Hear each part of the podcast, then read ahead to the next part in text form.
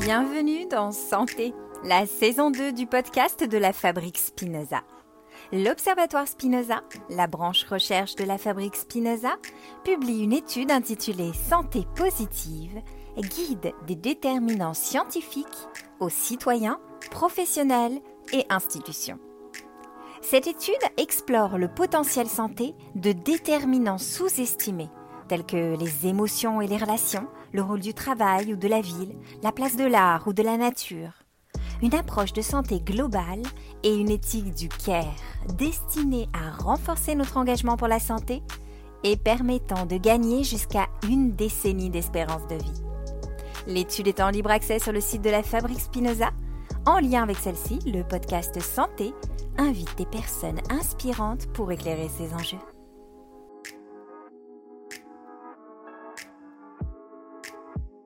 Bonjour, je me présente, je suis Audrey Berthet, coach en épanouissement personnel et professionnel, organisatrice de retraite en silence et auteur du podcast Révélation qui propose un chemin pour connaître et révéler sa vraie nature.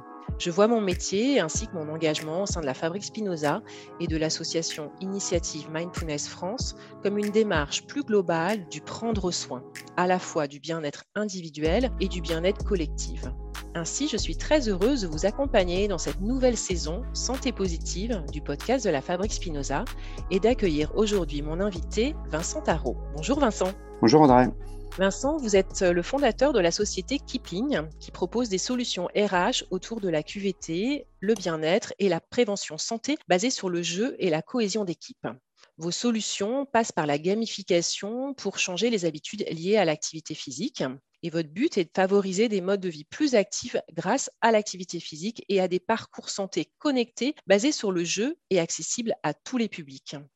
Au sein de Kipling, vous avez constitué un comité scientifique formé de 10 experts pour réfléchir sur les meilleures façons d'intégrer l'activité physique d'un point de vue médical, économique et technique. Et enfin, vous êtes partenaire pionnier de notre étude Santé positive. Je me réjouis vraiment d'échanger avec vous.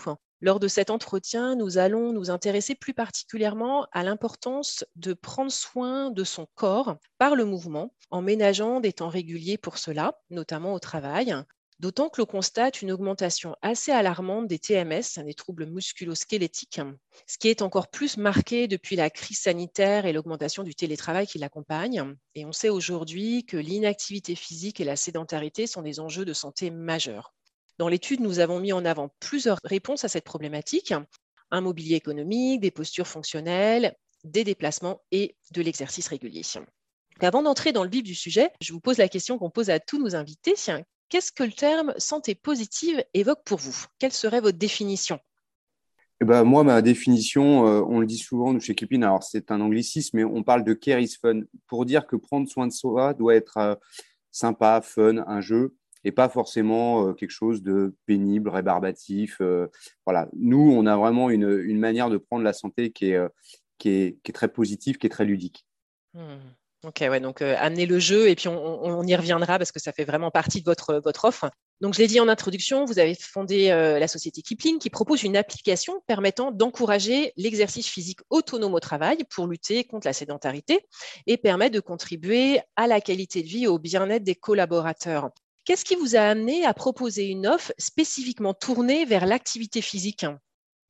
Alors l'activité physique, c'est quelque chose qui est accessible à tous, c'est très inclusif. C'est-à-dire que euh, euh, où que l'on travaille, où qu'on soit, euh, on a accès à cette activité physique. Il suffit de savoir la mettre en œuvre dans son quotidien. Il n'y a pas besoin forcément de beaucoup de temps, de beaucoup d'espace, mais c'est vraiment quelque chose qui est voilà, très inclusif et c'est ce que moi je trouve merveilleux avec l'activité physique. Ouais, donc c'est ce qui vous a donné envie de plutôt valoriser ça, de valoriser ça en premier. Exactement, parce que c'est accessible à tous, sans condition de moyens, de lieux. Mmh. voilà. Ouais. L'OMS a, mis en avant un certain nombre de risques euh, qu'implique la sédentarité pour la santé et l'augmentation du, temps de travail en position assise devant les écrans. J'ai parlé des TMS, mais, mais, il y en a d'autres, euh, ce qui confirme vraiment l'importance de faire de l'exercice et notamment aussi au travail on peut le regarder du côté du risque, mais j'ai envie de vous interroger plutôt sur les, principaux bienfaits de l'activité physique, globalement, mais peut-être aussi euh, plus particulièrement euh, dans un contexte professionnel. Alors, dans le contexte professionnel, c'est effectivement, on vient d'abord lutter contre l'augmentation des maladies chroniques.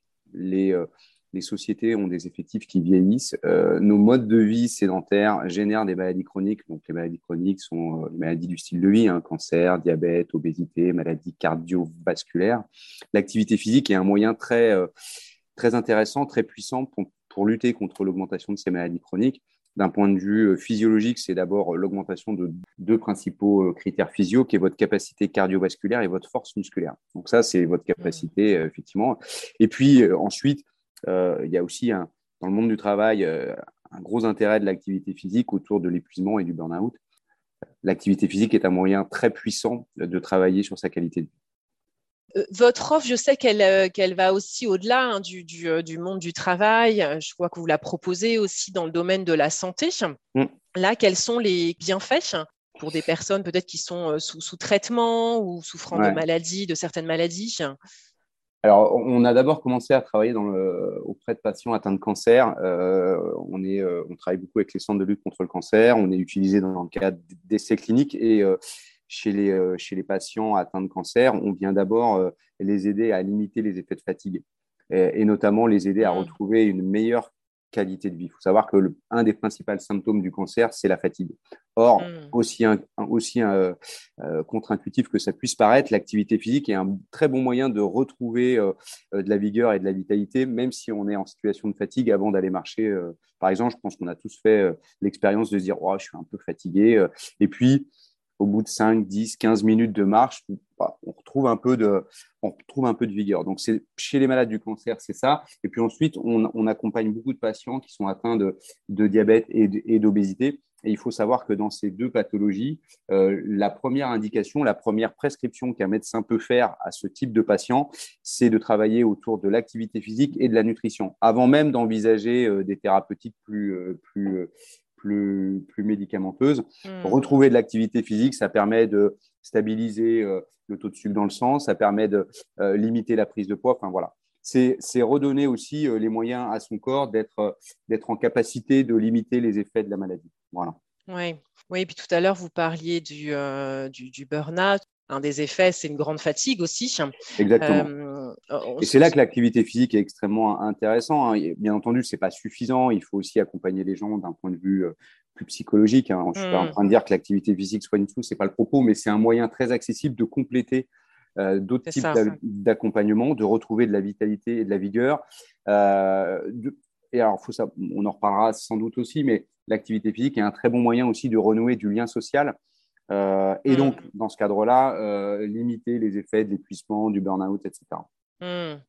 Ouais, ce qu'on a mis en avant aussi, c'est que l'activité euh, physique, elle opère comme, une, comme prévention ou remède complémentaire. Encore une fois, c'est vraiment complémentaire à la dépression et que 30 minutes euh, de, marche par jour peuvent faire baisser les symptômes d'un état dépressif. On a relevé aussi une, autre étude euh, qui est, intéressante, qui a été publiée dans l'American Journal of Preventive Medicine en 2011 et qui met très clairement en avant que l'augmentation de notre sédentarité elle a été réalisée à partir de données de 50 000 personnes du monde entier et elle indique que les adultes passent en moyenne 5 heures de leur journée assis et même la plupart déclarent dépasser les 9 heures dans les pays industrialisés. Donc ça a tout un tas de conséquences que vous avez évoquées hein, sur les maladies chroniques. C'est un véritable fléau, hein. pardon, je coupe, mais c'est un, véritable fléau. Il faut savoir que euh, on parle des adultes parce que c'est le, là c'est le, c'est le cœur de votre, euh, de votre émission, mais euh, chez les jeunes, ce, cette sédentarité, elle est beaucoup plus importante. Il faut savoir un petit hmm. chiffre. Je crois qu'en 20 ans, nos, nos, enfants ont perdu 20% de leur capacité cardiovasculaire du fait de la sédentarité.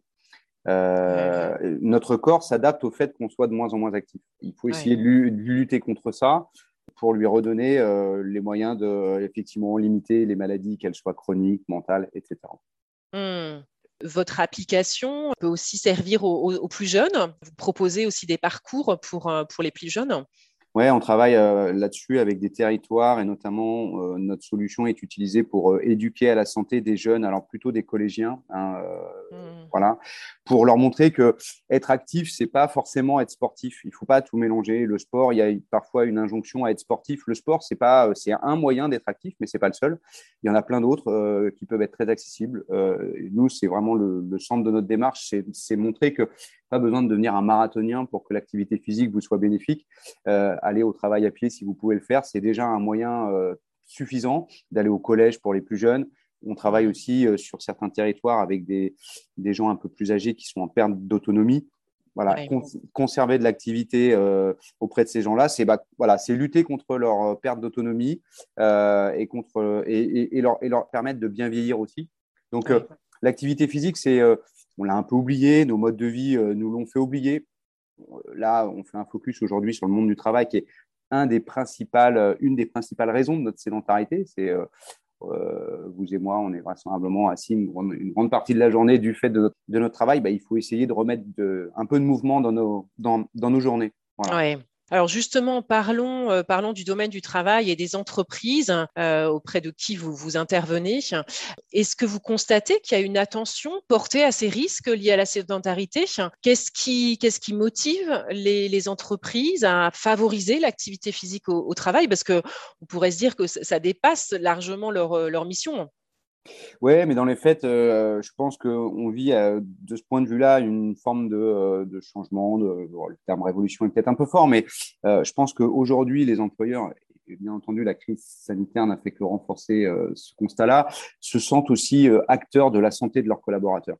Mmh. pour différentes raisons, mais une qu'on a un peu évoquée tout à l'heure, il faut savoir que aujourd'hui, un cinquième des effectifs des entreprises est atteint d'une maladie chronique. Donc c'est c'est énorme. Ces maladies chroniques sont un vecteur d'abord de désorganisation, puisque ce sont des gens qui vont être euh, atteints et euh, enfin qui vont être malades de manière chronique. Donc ça veut bien dire ce que ça veut dire. C'est pas une maladie qu'on soigne et on revient. Mmh. Donc c'est c'est euh, c'est bah, j'ai moins de j'ai moins de capacité à être à être présent au travail. C'est je viens, j'ai des épisodes, me faire opérer, je reviens, je suis absent. Enfin vous voyez, ça c'est très compliqué à gérer quand on a des grands effectifs.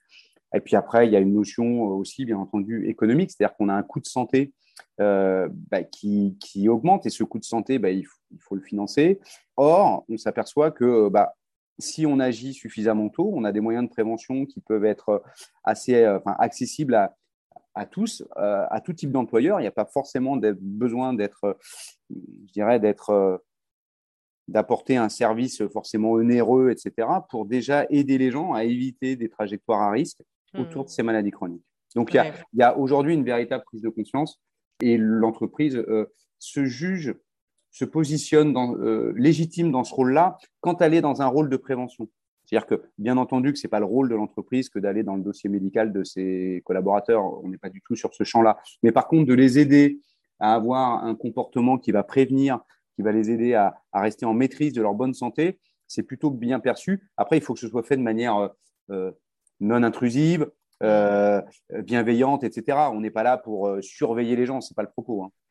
Oui, puis je crois que vous avez partagé aussi dans le cas de, l'étude, on vous a interviewé que lutter contre les effets de la sédentarité tout en favorisant le partage de bons réflexes au sein de l'entreprise, euh, c'est prévenir et contribuer aussi à la qualité de vie et au bien-être des équipes. Bah, bien sûr, une entreprise qui, qui, met au cœur de ses liens sociaux des thématiques de santé, c'est forcément bien perçu. Euh, il faut que ce soit fait avec des bonnes conditions, mais euh, ça, veut dire que euh, la santé est un sujet au cœur de la relation entre collègues. donc effectivement, nous, tous nos jeux de santé sont des jeux qui se jouent en équipe, dans lesquels les gens vont d'abord s'encourager, se filer des petites astuces pour mettre de l'activité physique au quotidien, et ça, on essaye de le renforcer. On n'est pas du tout dans, du, dans de la surveillance, vous voyez, de quelqu'un qui aurait un bon comportement versus quelqu'un qui n'en aurait pas un. C'est pas du tout le propos. Il euh, faut savoir que par contre, là-dessus, il faut être, il faut être vigilant. Ce que vous disiez, c'est la santé positive. C'est d'abord une santé qui est inclusive, mmh. inclusive, qui est non intrusive. Nous, tout est hébergé données de santé. Il n'y a pas de, il n'y a, a pas de données qui sont, qui sont envoyées vers l'assureur, vers l'employeur. Enfin, vous voyez, on n'est pas du tout dans ce champ-là.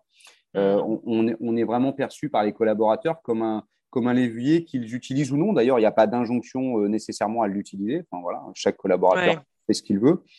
Et ça met beaucoup de, je crois aussi le fait de le, de le rendre très collectif, d'appuyer sur, sur le lien social fait que nous, on est, enfin, les collaborateurs sont autonomes dans leur changement. C'est-à-dire qu'ils jouent comme ils le souhaitent. Nous, on leur donne, si vous voulez, euh, pour faire quelque chose qui soit très, euh, très compréhensible par, les auditeurs, c'est comme de faire un jeu de société. Vous voyez ce que je veux dire? Le, euh, Vous mettez le jeu de plateau au milieu de la table, vous avez les dés.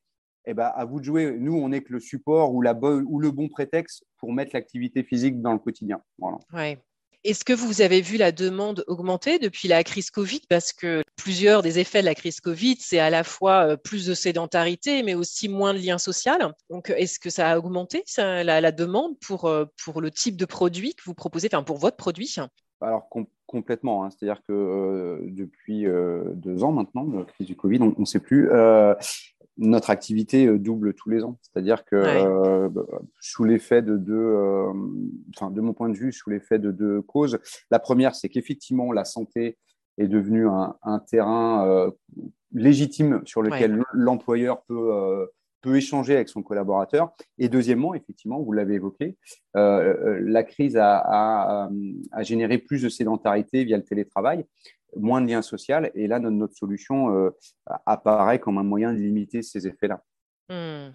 J'imagine que euh, les entreprises, lorsqu'elles euh, utilisent votre produit, il y, a une attente en termes de, résultats. Quelle est cette attente et comment vous mesurez, comment vous évaluez les résultats, l'impact positif que ça a au sein de l'entreprise?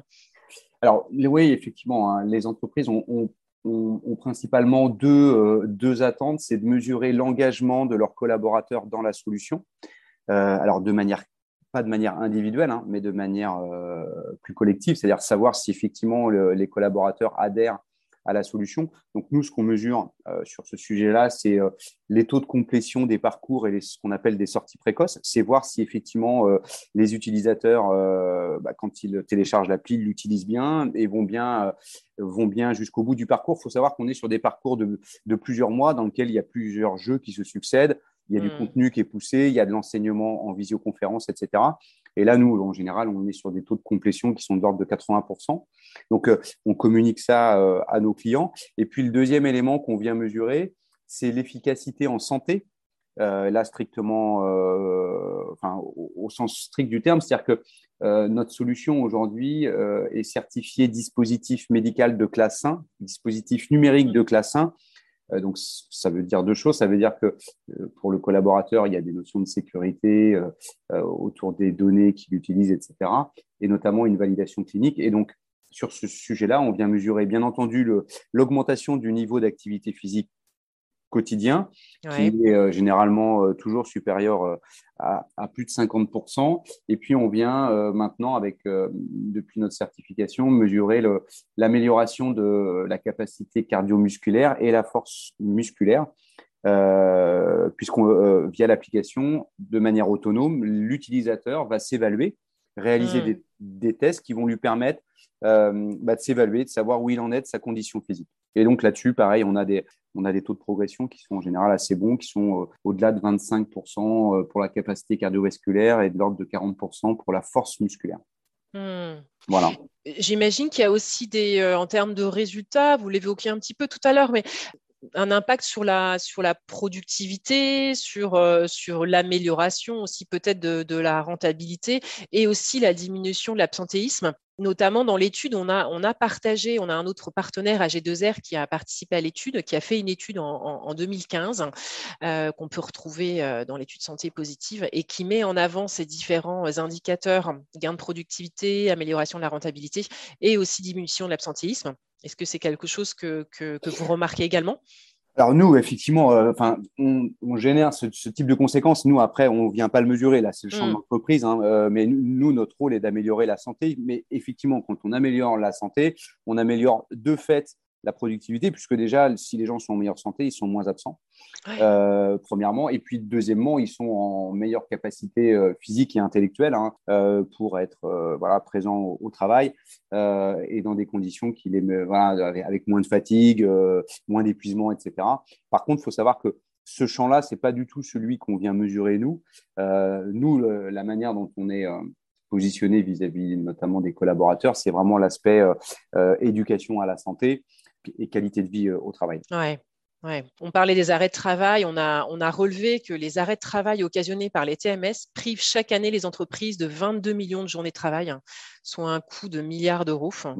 Euh, donc les séquelles sont, énormes et puis que 45% des TMS entraînent des séquelles lourdes avec des incapacités permanentes. Hein. Euh, c'est un vrai sujet. nous, il faut savoir que notre solution est utilisée euh, dans le champ, bien entendu, on parle de sédentarité, on pense plutôt à des entreprises du tertiaire, mais on bosse aussi beaucoup avec des industriels que soit euh, d'industrie lourde ou, du bâtiment, dans lequel notre solution est utilisée par euh, soit des opérateurs ou des, euh, ou des collaborateurs de chantier, qui eux sont très exposés, notamment via les ports de charge à des, TMS. Et donc là, notre solution est aussi utilisée pour éduquer ces collaborateurs-là aux bons gestes de santé, au renforcement musculaire pour être mieux en capacité de, bah, de porter des charges, etc. Euh, donc là, effectivement, non, non, on a, des gens qui, euh, via le travail, peuvent se retrouver en, incapacité. Et c'est d'abord des drames humains, mais c'est aussi des complexités organisationnelles parce que hmm. euh, même les RH de ces sociétés-là ont des se doivent effectivement et cherchent des, des reclassements ou d'autres postes à ses collaborateurs, mais c'est pas toujours, c'est pas, c'est très compliqué puisque les gens n'ont pas toujours la formation, il faut les accompagner, c'est des parcours longs, etc. Ouais donc ça vient vraiment en prévention de tout ça, exactement, exactement, exactement.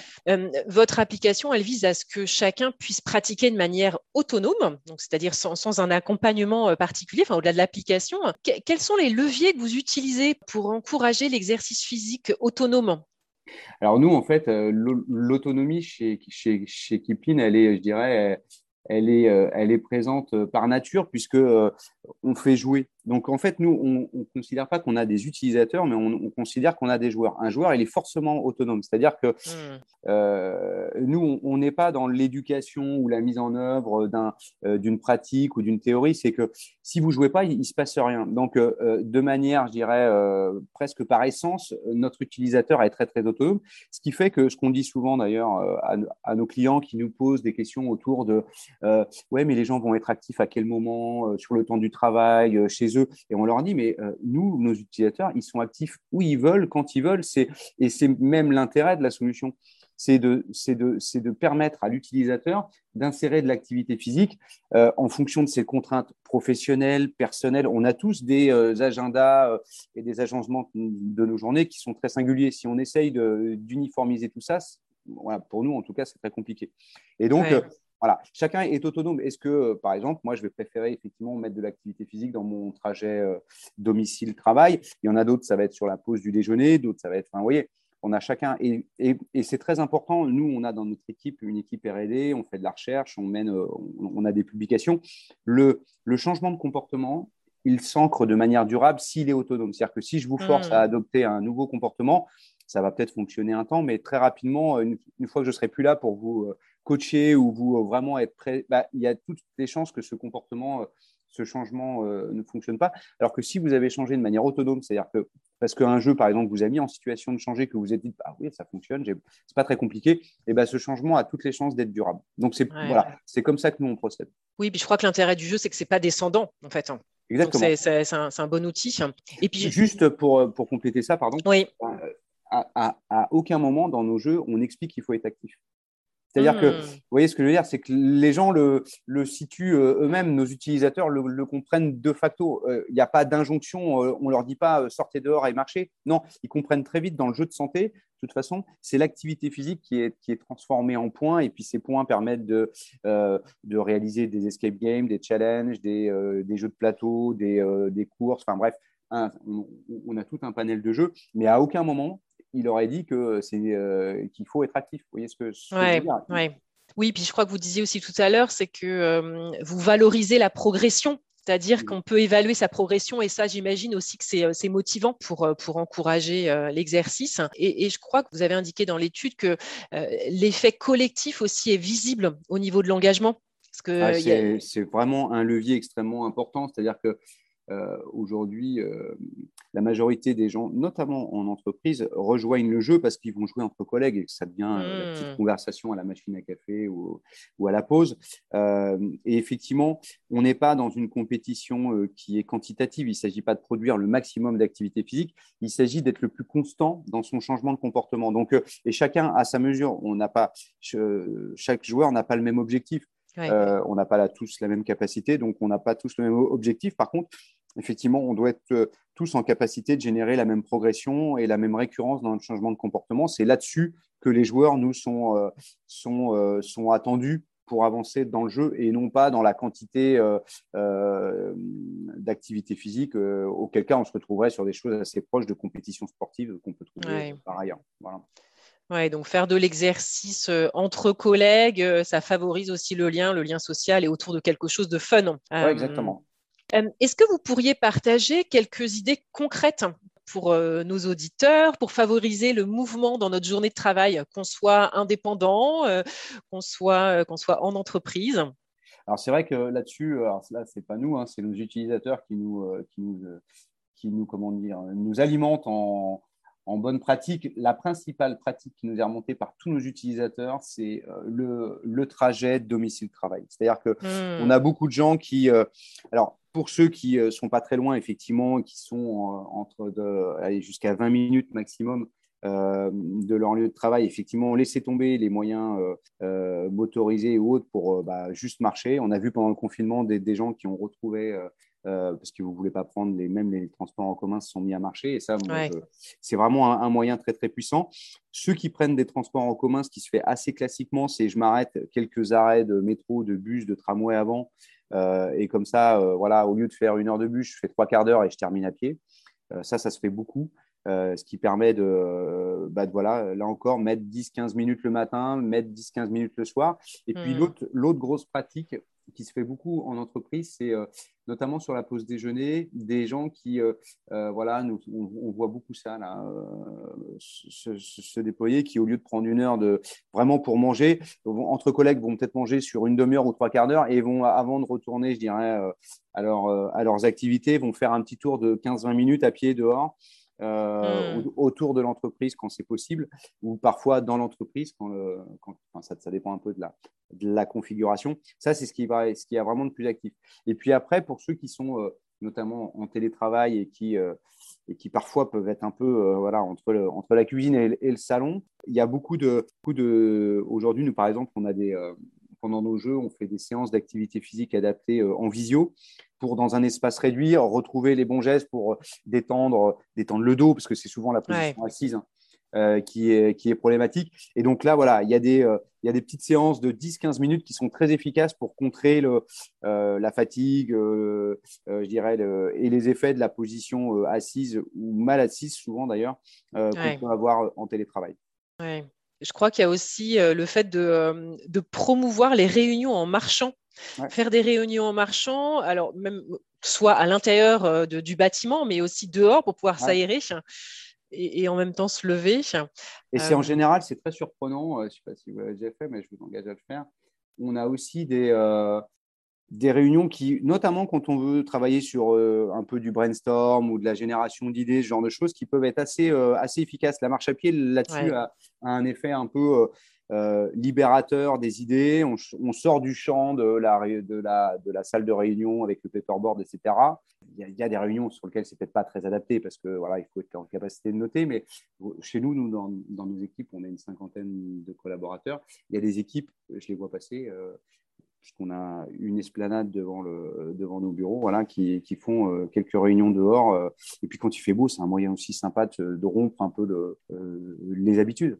Exactement. Moi, c'est vrai que c'est quelque chose que j'aime beaucoup faire dans ma journée, c'est identifier parmi tous les rendez-vous que j'ai, lequel ne demande pas euh, euh, un écran d'ordinateur et, euh, et, du coup de sortir et, et faire l'appel à l'extérieur en marchant. Et comme vous le dites, c'est vrai qu'en plus, souvent, il y a plus d'idées qui viennent.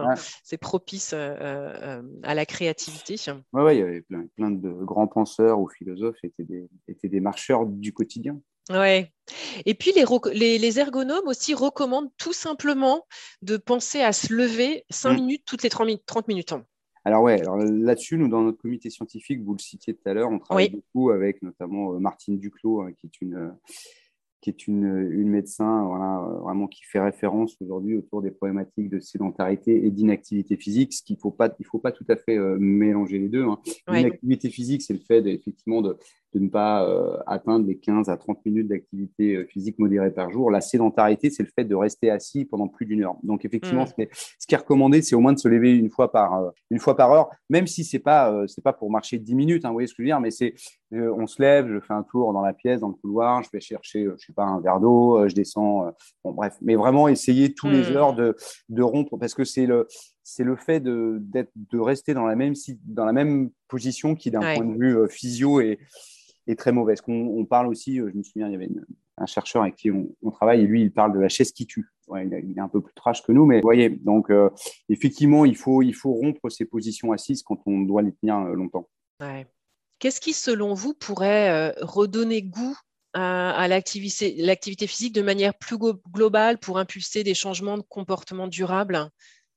Alors c'est vrai que nous là-dessus on utilise le jeu hein, parce que euh, parce que euh, parce que c'est un moyen assez simple que euh, il y a peu de gens qui sont fâchés avec le jeu. il faut la, quand même la nature humaine elle est elle est sociale.